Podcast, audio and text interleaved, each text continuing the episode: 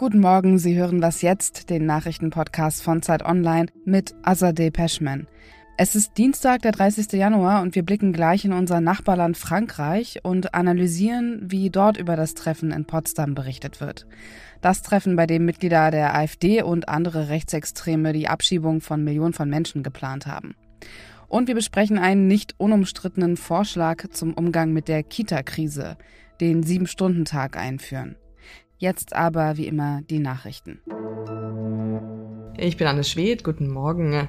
Beim tödlichen Drohnenangriff pro-iranischer Milizen auf einen amerikanischen Stützpunkt in Jordanien könnte eine Fehleinschätzung des US-Militärs eine Rolle gespielt haben. Wie mehrere Medien übereinstimmend berichten, hat sich eine feindliche Drohne dem Stützpunkt zeitgleich mit einer US-Überwachungsdrohne genähert. Wegen der unklaren Lage sei die Luftabwehr nicht sofort zum Einsatz gekommen. Bei dem Angriff am Sonntag waren drei US-Soldaten getötet und mehr als 40 verletzt worden. Die Klimaschützergruppe Letzte Generation hat angekündigt, künftig auf Straßenblockaden mit festgeklebten Aktivisten zu verzichten.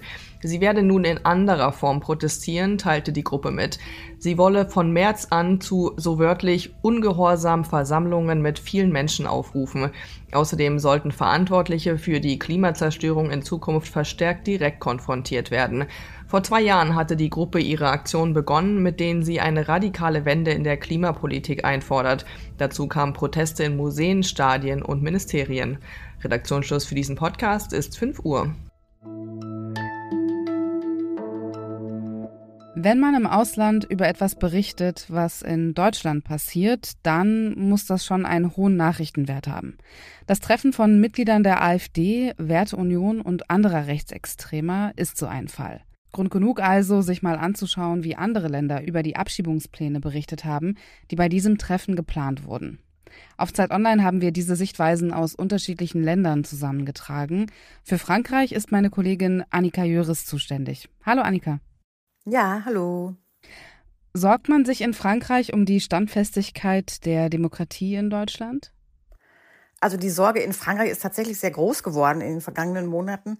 Erstmal natürlich wegen der hohen Umfragewerte, die überall ist. Und zweitens dann natürlich auch wegen dieser neuen Korrektivberichterstattung über dieses Geheimtreffen. Und diese Vertreibungspläne von Millionen Menschen haben hier natürlich auch, ja, viele äh, Medien bemüht und wurde auch viel diskutiert, auch immer mit der Frage, wie kann es eigentlich sein, dass ein Land wie Deutschland mit dieser nationalsozialistischen Vergangenheit trotzdem so eine rechtsextreme Partei groß macht. Und da ist die Sorge wirklich äh, groß geworden. Also ein Journalist schrieb hier beispielsweise, es kann einem nur der kalte Schweiß ausbrechen, wenn man auf Deutschland guckt. Und das zeigt eigentlich nur genau, dass jetzt hier gerade so ein bisschen höchste Alarmstufe ausgerufen wurde für das Nachbarland Deutschland. In Frankreich ist ja die Partei Rassemblement National mit ihrer rechten Politik mittlerweile sehr erfolgreich. Wie haben Sie darauf reagiert? Ja, das war eine große Überraschung in den vergangenen Tagen, weil nämlich die Marine Le Pen, also die Parteichefin vom Rassemblement National, sich tatsächlich zum ersten Mal von der AfD distanziert hat.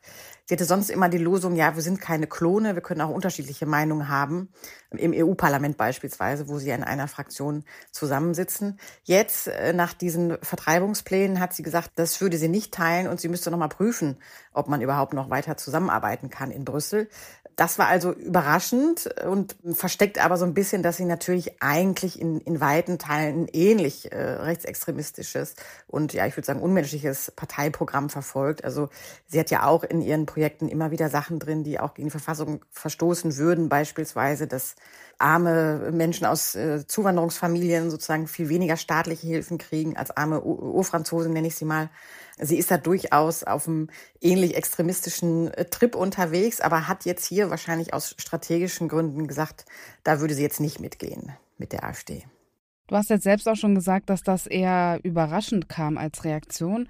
Meinst du, diese Distanzierung von Le Pen, die ist nur temporär und eventuell wird sich der Kurs dann noch ändern, wenn es dann eher Richtung Europawahl geht in diesem Jahr? Also das ist tatsächlich für mich sehr schwer vorherzusehen. Also ich könnte mir aber vorstellen, weil die Rechtsextremen natürlich in einer Fraktion durchaus viel mehr Wucht haben, als wenn sie sich jetzt zersplittern in Brüssel, dass äh, Le Pen dann am Ende sagen wird, ja, nee, das geht schon und die AfD wurde irgendwie falsch verstanden oder so. Also dass sie da sozusagen so Schutzbehauptungen aufstellt. Das ist auch immer noch eine Variante, die ich eigentlich jetzt äh, bislang für eher wahrscheinlich halte, dass das einfach aus strategischen Gründen für die erfolgreicher ist, in einer Fraktion zu bleiben. Dann werden wir nochmal schauen, wie das dann aussieht, wenn die Europawahl näher rückt. Danke dir, Annika. Genau, im Juni. Ja, gerne. Und sonst so? Von der Hand in den Kopf. Ich weiß nicht mehr, welche Lehrkraft das gesagt hat, aber es scheint offenbar geholfen zu haben, denn ich kann mich immer noch an den Satz erinnern. Und es stimmt, wenn man etwas aufschreibt, dann bleibt es eher im Gedächtnis, als wenn man etwas tippt. Forschende aus Norwegen haben nun herausgefunden, dass die Gehirnaktivitäten viel stärker ausgeprägt sind, wenn man etwas mit dem Stift zu Papier bringt. Dass eben diese Gehirnaktivitäten regelmäßig stattfinden, ist wichtig, um Informationen zu verarbeiten und vor allem, um zu lernen. Und weil das auch in unserer Was jetzt Redaktion kurz Thema war, wenn Sie eine neue Sprache lernen, dann ist es besser, die neuen Vokabeln auf Karteikarten zu schreiben und diese dann damit zu lernen, statt ein Vokabelheft zu nutzen ist allerdings nur meine eigene anekdotische Evidenz. Falls Sie Studien kennen, die das belegen, gern her damit. Die Kitas sind seit Jahren überlastet. Der Fachkräftemangel ist groß. Laut einer Studie der Bertelsmann Stiftung fehlen 100.000 ErzieherInnen. 430.000 Kinder haben keinen Kitaplatz in Deutschland. In dieser Studie steht aber noch etwas anderes, nämlich ein Vorschlag, wie man dieses Problem lösen kann nämlich die Betreuungsstunden kürzen auf sieben Stunden am Tag. Mit dieser Idee hat sich meine Kollegin Johanna Schöner, Redakteurin des Ressorts Wissen der Zeit, beschäftigt. Hallo Johanna. Hallo, grüß dich. Ich kann mir vorstellen, dass diese Idee bei Eltern, die Vollzeit arbeiten, jetzt nicht gerade auf Begeisterung stößt. Ja, sicherlich nicht. Die Idee stößt bei den wenigsten Menschen auf Begeisterung, würde ich sagen, die mit den Kitas zu tun haben. Denn alle wissen ja, wie wichtig eine gut funktionierende Kita ist für die Vereinbarkeit von Beruf und Familie. Nur momentan funktionieren die Kitas nicht gut. Also es kommt längst überall zu Streichungen und zu Kürzungen. Mancherorts müssen Kinder längst ganz früh abgeholt werden, um 14 Uhr oder so. Oder sie dürfen nur jeden zweiten Tag kommen. Und solche Maßnahmen betreffen halt keinen kleinen Teil der Einrichtungen, sondern die Mehrheit. Und in dieser Situation sollte es kein Tabu sein, dass man auch über gut geplante Kürzungen zumindest diskutiert. Und du hast jetzt schon die Missstände beschrieben, die in Kindertagesstätten herrschen. Ist das ein bundesweites Problem oder gibt es da regionale Unterschiede? Das ist ganz entscheidend. Es gibt sehr große regionale Unterschiede.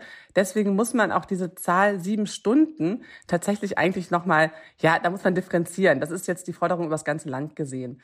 Es ist so, dass im Osten Deutschlands aufgrund der Geschichte sozusagen, da ist es jetzt weniger eng. Da haben eigentlich alle den Kindern Platz. Zum Teil haben die sogar zu viele Plätze. Dort ist allerdings der Personalschlüssel relativ schlecht. Das heißt, dort würde es sich eigentlich lohnen, jetzt da rein zu investieren, die Qualität zu steigern und den Personalschlüssel zu senken. Das Hauptproblem sind nach wie vor die westlichen Bundesländer. Da gibt es auch viele, wo man eigentlich sogar auf sechs Stunden reduzieren müsste, damit es tatsächlich hinkommt und rechnerisch alle Kinder einen Platz bekommen. Das heißt, letztlich muss man überall ein bisschen unterschiedlich umgehen mit der Situation. Trotzdem denke ich, dass es einfach einmal sehr gut ist, diese Zahl sieben vor Augen zu haben. Deswegen fand ich das einen guten Ansatz von der Bertelsmann Stiftung, weil man daran natürlich erkennt, was steht eigentlich zur Verfügung, wenn alle Kinder einen Platz bekommen sollen. Denn das ist etwas, das machen sich viele Leute, wo auch beide Vollzeit arbeiten, nicht klar. Im Moment haben sie diese von der Stundenanzahl her großen Plätze auch deswegen, weil halt andere komplett leer ausgehen. Und das sind ganz oft Kinder aus eher ja, sozial benachteiligten Familien, weil die wesentlich weniger durchsetzungsstark sind und sich da vielleicht die Eltern nicht so sehr darum kümmern, dass die Kinder auch wirklich einen Kita-Platz bekommen. Meinst du, du wirst das noch erleben, dass der sieben Stunden Kita-Tag eingeführt wird? Flächendeckend wahrscheinlich nicht. Tatsächlich ist es aber so, wir erleben es ja schon an ganz vielen Orten. Also deswegen ist der Tabubruch am Ende auch doch wieder nicht so groß weil es passiert schon überall etwas in diese Richtung, weil es gar nicht mehr anders möglich ist und die Kommunen einfach diese hohen Stundenanzahl Plätze nicht mehr zur Verfügung stellen können. Ich fände es halt gut, wir würden es sozusagen geplant und strukturell gut gemacht so erleben, dass sich dadurch tatsächlich auch der Qualitätsanspruch wieder steigert in den Einrichtungen, weil das darf man bei dieser ganzen Diskussion auch um Vereinbarkeit nicht vergessen. Das wird es aber oft. Eigentlich sind Kitas halt auch Bildungsinstitutionen und sollen der erste Bildungsort außerhalb der Familie sein. Und dieses Versprechen können sie ganz oft nicht einlösen. Und das sehen wir jetzt gerade in den Grundschulen an den Ergebnissen der Viertklässler, die nicht mehr richtig schreiben und rechnen können wie wichtig es ist, dass man früh in die Bildung investiert. Das diskutieren wir halt im Kita-Bereich fast gar nicht mehr mit, weil wir gucken sie uns immer nur unter dem Gesichtspunkt der Vereinbarkeit an. Vielleicht diskutieren wir ja das Thema dann noch wann anders. Vielen lieben Dank dir, Johanna. Ja, gerne. Vielen Dank. Und damit endet die Was jetzt Folge für heute. Mich hören Sie am späten Nachmittag im Update wieder. Wenn Sie bis dahin Fragen, Kritik oder Anmerkungen haben, schreiben Sie uns an wasjetzt@zeit.de. Ich bin Azadeh Peschman. Kommen Sie gut durch den Tag.